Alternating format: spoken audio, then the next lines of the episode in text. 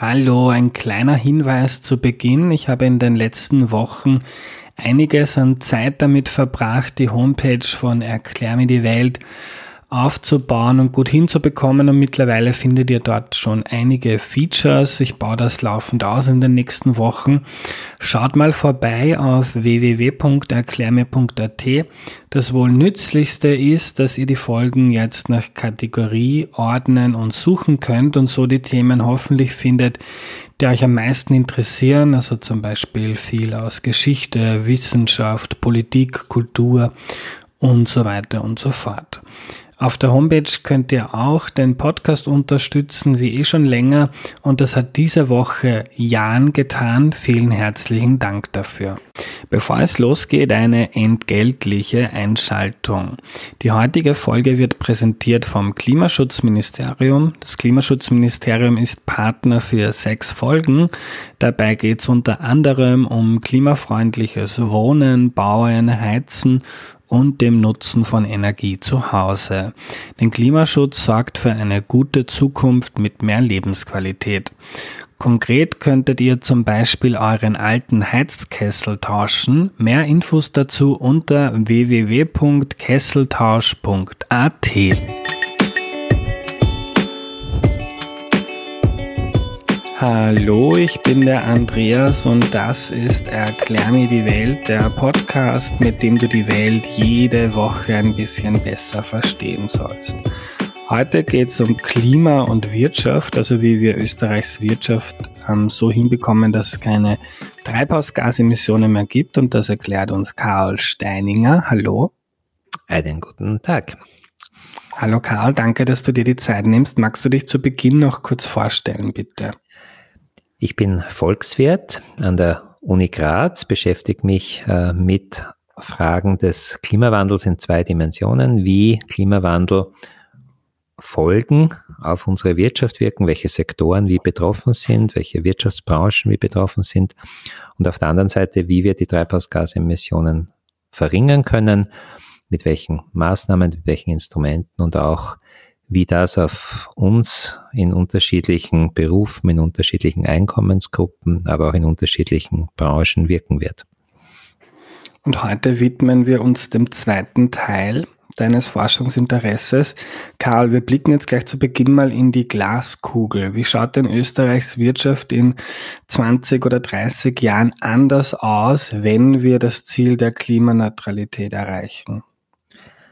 Wir haben uns dann damit beschäftigt, was wir eigentlich mit äh, unserer Wirtschaft erreichen wollen, also welche Dienstleistungen, welche Funktionen die Wirtschaft uns erfüllen soll.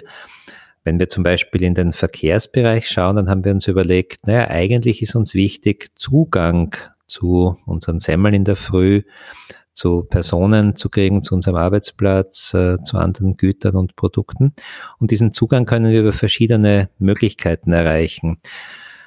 Und wir werden dann beginnen, bei der Raumplanung zunächst einmal anzusetzen und möglichst viel unserer Zugänge fußläufig äh, zu bekommen. Und wenn das nicht möglich ist, dann mit dem Umweltverbund und erst der Rest wirklich mit motorisiertem Verkehr. Und dieser motorisierte Verkehr wird dann elektrisch sein, weil wir Elektrizität gut erneuerbar herstellen können. Also insofern wird sich unser Leben, wird der Alltag sehr viel anders ausschauen, in vielen Bereichen billiger sein und vor allem werden wir auch mehr Zeit haben für Dinge und, und weniger materiellen Umsatz.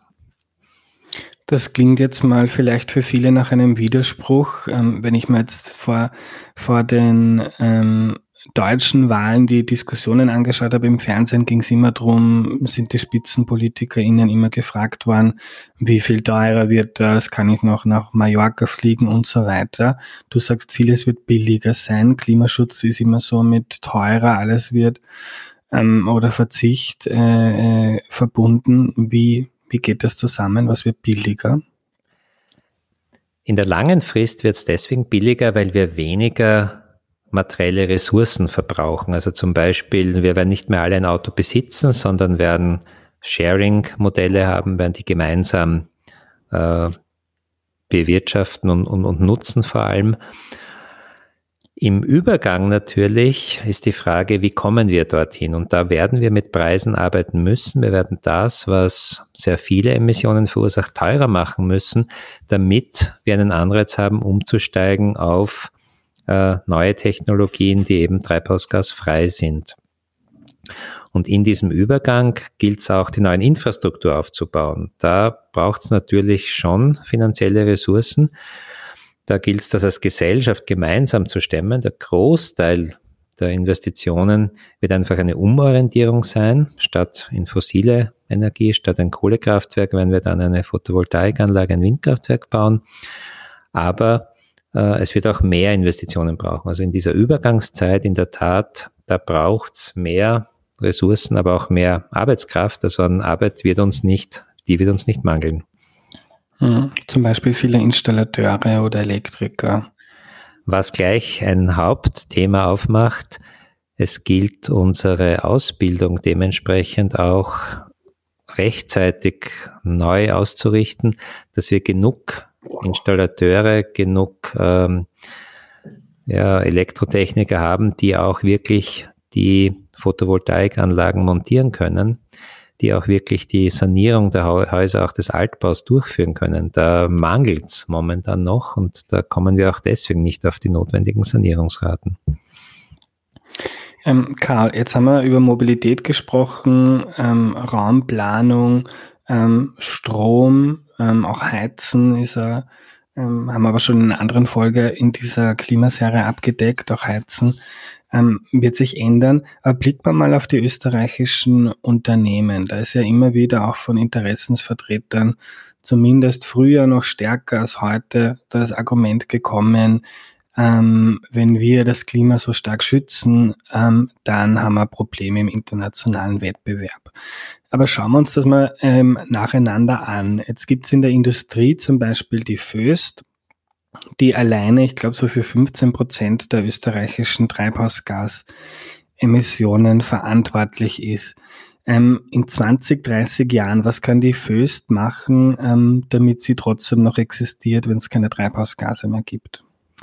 Gerade diesen großen Industrien, also es sind 11, 12 Prozent etwa bei der österreichischen Treibhausgasemissionen, ähm, von allen Treibhausgasen, von CO2 ist es ein größerer Anteil, ähm, gerade bei der Föst, der großen Industrien ist es sehr bewusst, dass sie langfristig, also wir haben uns ja mit, der, mit dem UNO-Pariser Klimaabkommen das Ziel gegeben, die Treibhausgase so zu reduzieren, dass die Temperatur nicht über eineinhalb Grad möglichst gegenüber vorindustriell steigt.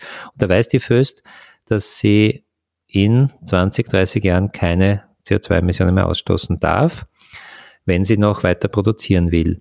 Und insofern ist dort intensives Forschungsinteresse, Forschungsbemühungen da.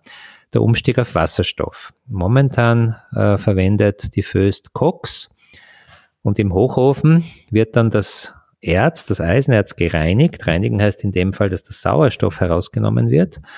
Und mit dem Kohlenstoff des äh, Koks verbindet sich dieser Sauerstoff dann zu CO2 und wir haben dann Kohlendioxidemissionen. In Zukunft soll da stattdessen statt dem Koks Wasserstoff eingesetzt werden und dieser Wasserstoff verbindet sich dann mit dem Sauerstoff zu H2O. Also es fließt dann nur, nur mehr Wasser heraus. Und jetzt geht es einfach darum, und die Pilotanlage ist in Errichtung, äh, auch zur Wasserstoffherstellung in Linz. Es geht jetzt darum, genügend Wasserstoff zu haben. Da brauchen wir natürlich auch diesen Wasserstoff nicht aus fossiler äh, Energie, sondern aus erneuerbarem Strom, genügend erneuerbaren Strom. Und dieser Übergang, diese Neuinvestitionen äh, sind auch kostenspielig, kost, kostspielig. Und daher hat auch die EU und auch äh, das Land Österreich hier äh, Förderungen ausgeschrieben, um diesen Übergang zu ermöglichen. Zudem ist es für solche dem internationalen Wettbewerb ausgesetzte Unternehmen wichtig, dass auch die Europäische Union an ihren Außengrenzen ein System hat, wo die Wettbewerbsfähigkeit gesichert wird. Das wird ja gerade im Green Deal jetzt äh, im Detail geplant. Also zum Beispiel, wenn die, wenn die Föst dann teureres Stahl mit Wasserstoff herstellt, das dann ein, sagen wir jetzt, ein chinesischer Hersteller, der noch Koks, also Kohle verwendet, ähm, das sehr klimaschädlich ist, dann muss der, wenn er nach ähm, Österreich importieren will, einen Zoll zahlen, der, der das ausgleicht.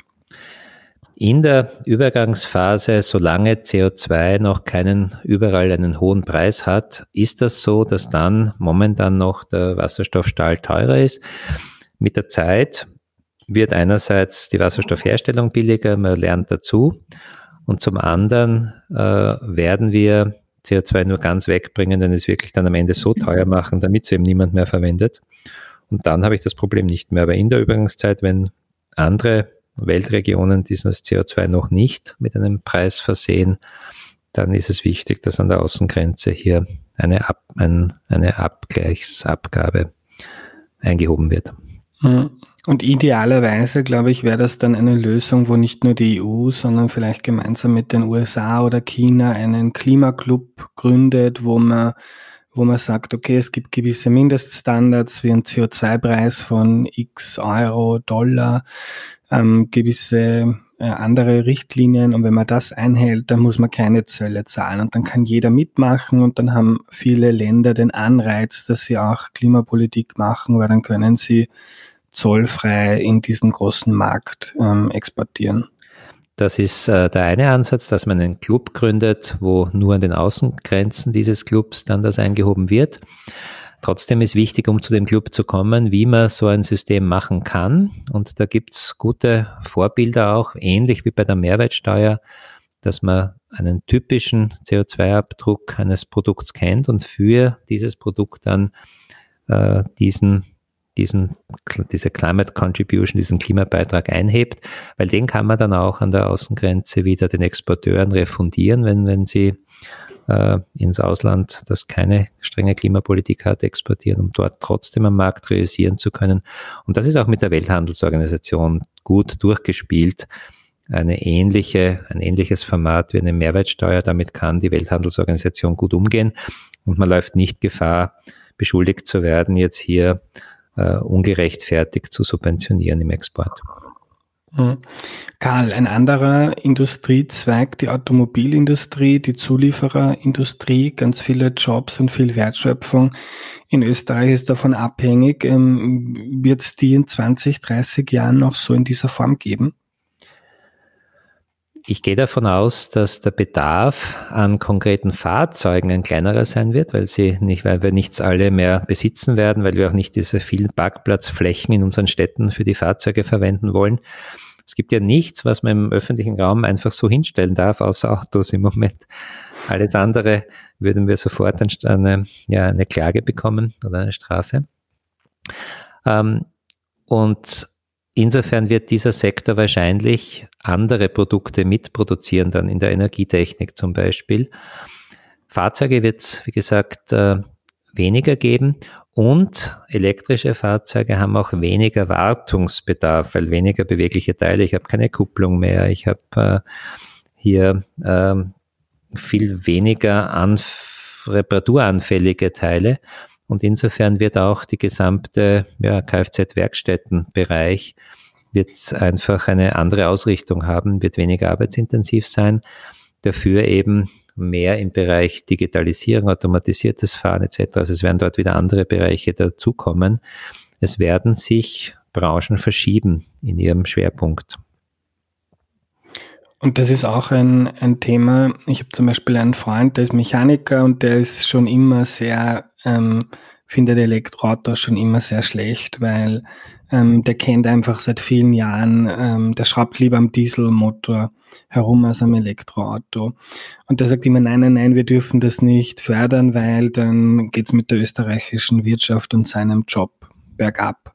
Aber ich, vielleicht ein gutes Beispiel, um zu veranschaulichen, ähm, die Entwicklung ist ziemlich sicher unvermeidbar. Also irgendwann, ob jetzt fünf Jahre früher oder später, ähm, werden wir mit keinen Diesel- oder Benzinautos mehr fahren. Und du hast gesagt, es gibt dann viele andere ähm, Möglichkeiten in der Wertschöpfung, in den, in den Lieferketten, in anderen Branchen, mitzuwirken. Also ist auch eine Frage, wie schnell steigt man um, um sich vorzubereiten auf die, auf die neue Welt und gibt es dann wieder Jobs und Wertschöpfung in Österreich? Und üblicherweise tut man da gut daran, nicht zu warten, bis niemand mehr die Produkte will, die wir herstellen und dann dann haben wir wirklich ein, ein Problem, sondern vorausschauend zu denken, welche Produkte sind es denn, die langfristig wirklich noch in unserer Weltwirtschaft auch nachgefragt werden. Und das sind Produkte, die dann treibhausgasneutral funktionieren. Das werden im PKW-Bereich die E-Fahrzeuge sein und wir haben es in der deutschen Automobilindustrie schmerzlich gespürt, dass wir hier den Umstieg zu spät begonnen haben, aber jetzt umso deutlicher. Und das war, glaube ich, ein Lehrbeispiel dafür, auch für Österreich, auch in der Zulieferindustrie, wo sind wirklich die Zukunftsbereiche und in unserer Ausbildung, aber auch in der Ausrichtung unserer äh, Unternehmen darauf zu setzen und äh, rechtzeitig hier umzusteigen, damit wir eben nicht diese Einbrüche haben, damit wir weiter auch äh, ein, gerade wie Österreich, ein sehr exportorientiertes Land bleiben können. Karl, was ist mit der Kunststoffindustrie? Also Kunststoffplastik wird aus Erdöl hergestellt. Ähm, wenn das nicht mehr gemacht wird, was, was dann? Da geht es darum, diesen Kohlenstoff im Kreis zu führen. Kohlenstoff ist ja letztlich auch ein sehr wertvolles Produkt, ein sehr wertvolles Gut, das wir momentan äh, entweder lagern, wegschmeißen oder verbrennen, meistens in Zementwerken zum Beispiel oder sonst wo.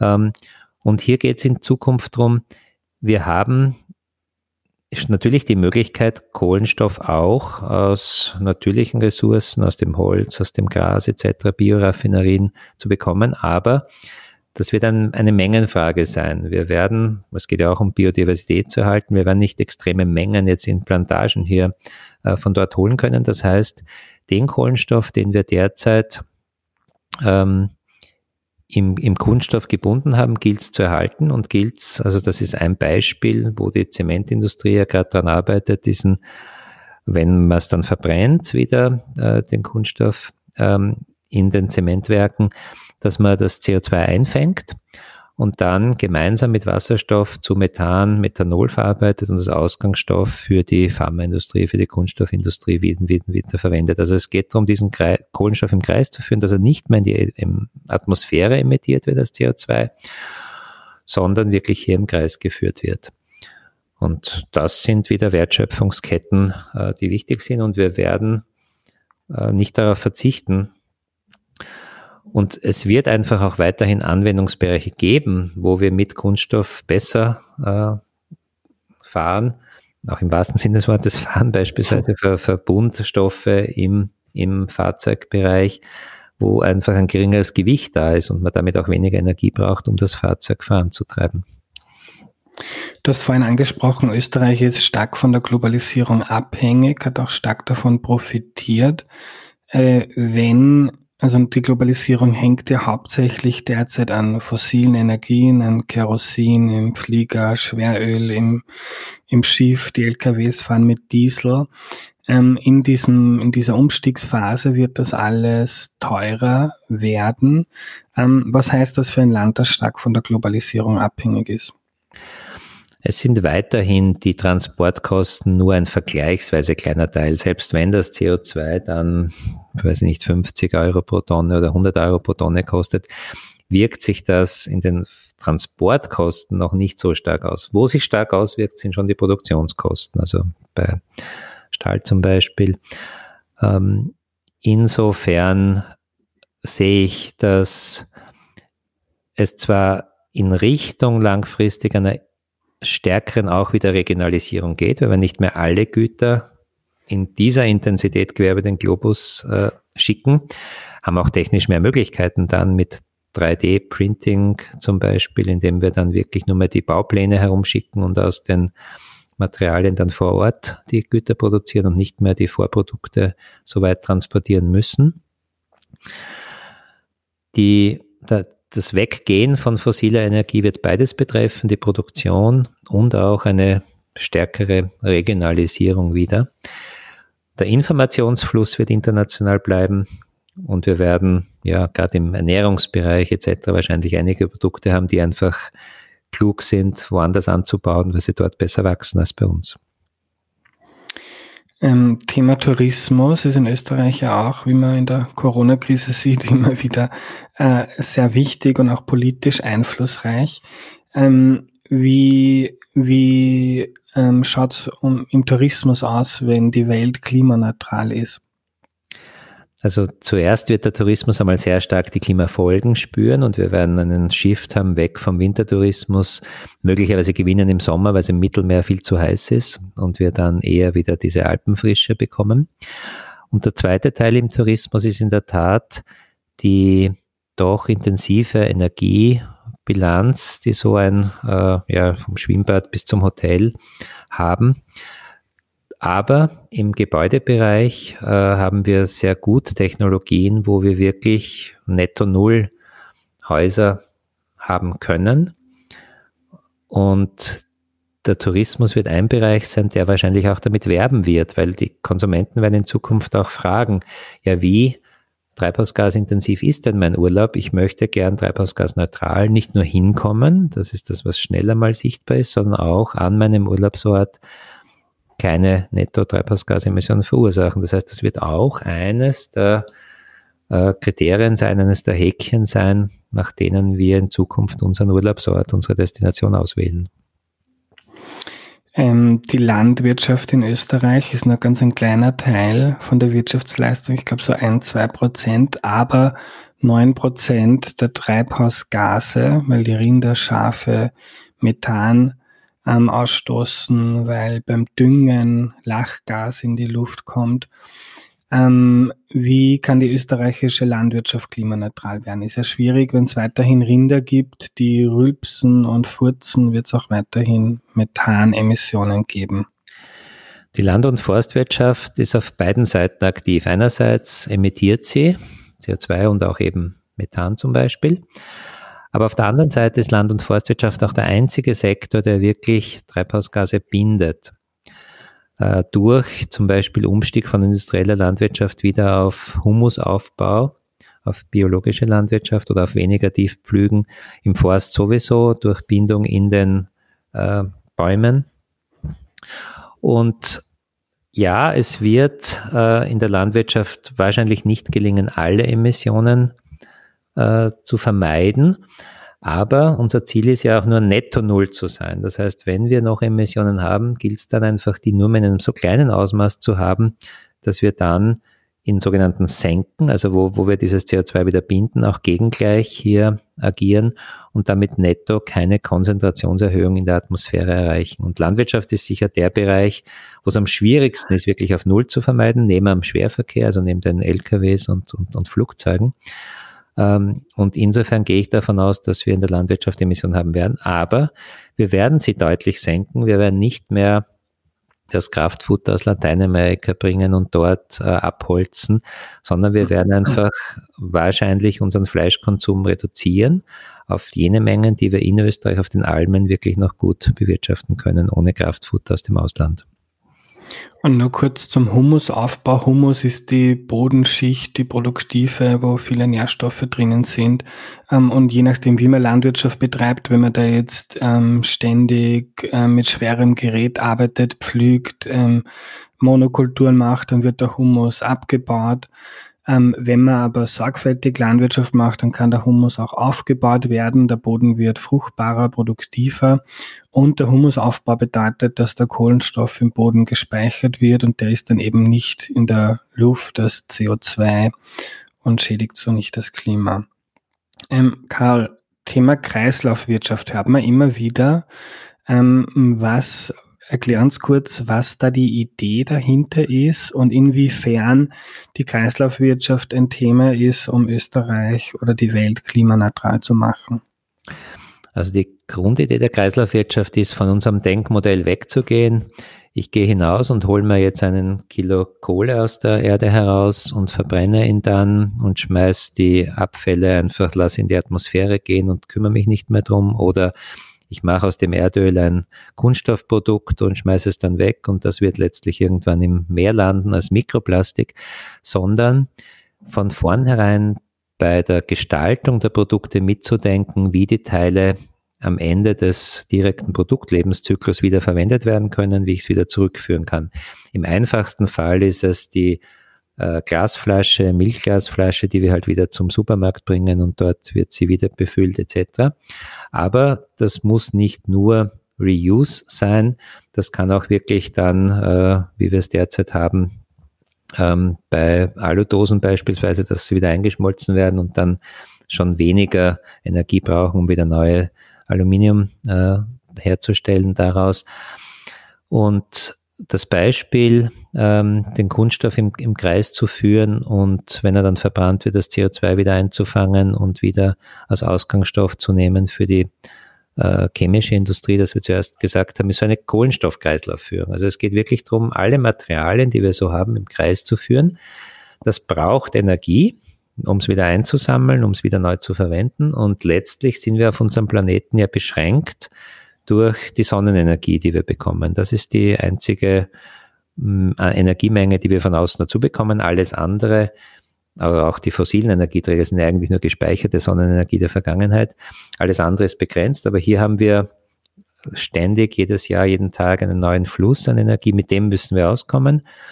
Und wir wissen, dass eine Kreislaufwirtschaft einfach Material einzusammeln Energie braucht und wieder zu, ver, zu verwerten. Also wir sind damit letztlich physikalisch äh, beschränkt, aber wir haben natürlich noch Möglichkeit, die ähm, Effizienz ein bisschen zu erhöhen. Momentan sind Photovoltaikpaneele vielleicht bei 17, 18 Prozent Wirkungsgrad, ein bisschen was geht da noch. Ähm, und wie viel Energie wir aber haben, zeigt vielleicht das Bild. Wenn wir den heutigen Energieverbrauch weltweit nur durch Photovoltaik herstellen wollten, würden zwei Prozent der Wüstenflächen ausreichen, wenn wir dort Photovoltaik hinsetzen. Also das heißt, von der Energie her ist es nicht die Menge, sondern es ist die Verteilung, wo wir sie haben und wie, wie wir sie nutzen. Karl, wir kommen, wir kommen zum Schluss. Es wird immer gern ähm, ähm, äh, verglichen, was kostet die, die Klimapolitik und was kostet uns der Klimawandel durch mehr Unwetter, Hochwasser, Türen, Ernteausfälle und so weiter. Ähm, wie schaut's, wie schaut's, äh, wenn man das gegenüberstellt für die nächsten Jahrzehnte in Österreich? Wie, wie, wie fällt da der Vergleich aus? Da gibt's äh, global seit äh, 15 Jahren schon eine ganz klare Aussage dazu. Das hat ein ehemaliger Chefökonom der Weltbank, Nicholas Stern, äh, ermittelt, dass wir mit ungefähr ein bis zwei Prozent des Bruttoinlandsprodukts diese Umstellung auf Klimaneutralität schaffen können. Wenn wir das nicht machen, verlieren wir zumindest 20, 30 Prozent des BIP langfristig an Möglichkeiten, weil die Schäden einfach viel, viel größer sind als die Möglichkeit hier umzustellen. Und das bedenkt noch nicht ganz große Kippeffekte, wenn jetzt wirklich der Golfstrom versiegt und wir, dann würden wir es hier wesentlich kälter in Europa kriegen.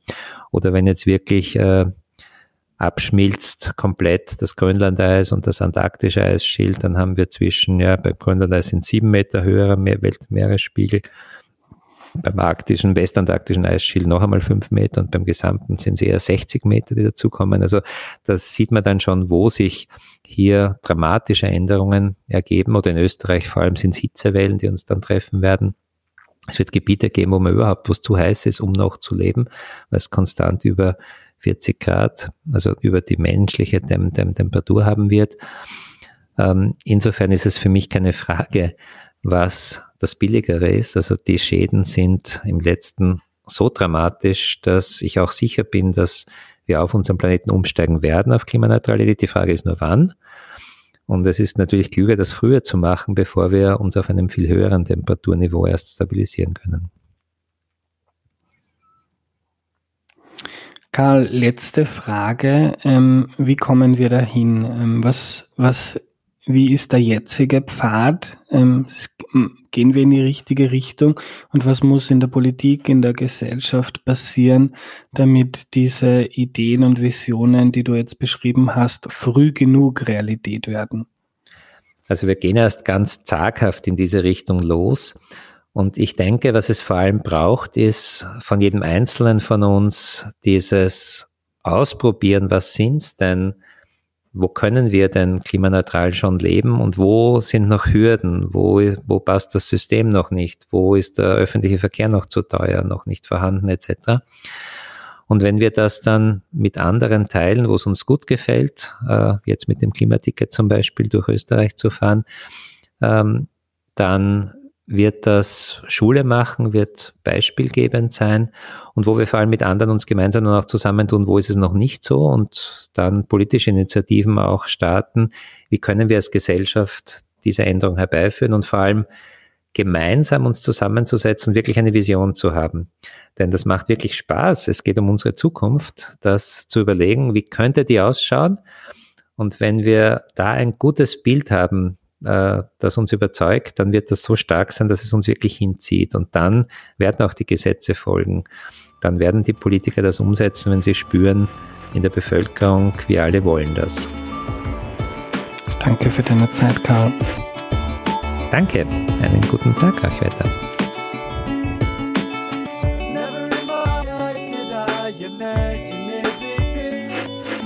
Was nehme ich mir mit? Die österreichische Volkswirtschaft so umzubauen, dass sie klimaneutral ist, ist eine enorme, aber schaffbare Aufgabe, die am Ende das Leben billiger machen kann, sauberer und ja auch schöner. Ökonomisch ergibt das viel Sinn, weil die Kosten für Klimawandelschäden viel höher sind als die Kosten für den Umbau der Wirtschaft. Aber wir müssen in den nächsten 20, 30 Jahren auf jeden Fall einiges an Geld in die Hand nehmen. Viel passiert schon im Bereich Energie und das ist auch wichtig. Es steht für zwei Drittel der Treibhausgasemissionen in Österreich. Da braucht es vor allem den Ausbau von Photovoltaik und Windrädern. In der Industrie gibt es Lösungen. Die Föst arbeitet etwa an klimaneutraler Stahlherstellung und in der Landwirtschaft wird es ziemlich schwer mit dem heutigen, mit der heutigen Zahl an Rindern. Die muss einfach sinken und das geht, indem wir die Tiere, die es gibt, besser halten, vielleicht auf der Weide, ihnen mehr Platz geben und dadurch das Fleisch teurer wird und so auch weniger davon nachgefragt wird. Es geht also auf jeden Fall, Österreich auf Null Emissionen zu bringen. Jetzt geht es nur unter Anführungszeichen nur um das Tempo, denn es ist ein extremer Unterschied, ob wir das 2035, 40 oder erst 2060 zustande bringen. Wenn euch die heutige Folge gefallen hat, gefällt euch sicher auch Folge 194. Da hat die Energietechnikerin Demet Sune erklärt, wie Strom zu 100% erneuerbar werden kann. Das war die heutige Folge. Am Dienstag geht's weiter und zwar ist Gudrun Steimann da. Sie ist Schuldnerberaterin in Wien und erklärt, wie man in die Schuldenfalle tappt und wie man dort auch wieder herauskommt. Bis dahin eine gute Zeit, euer Andreas.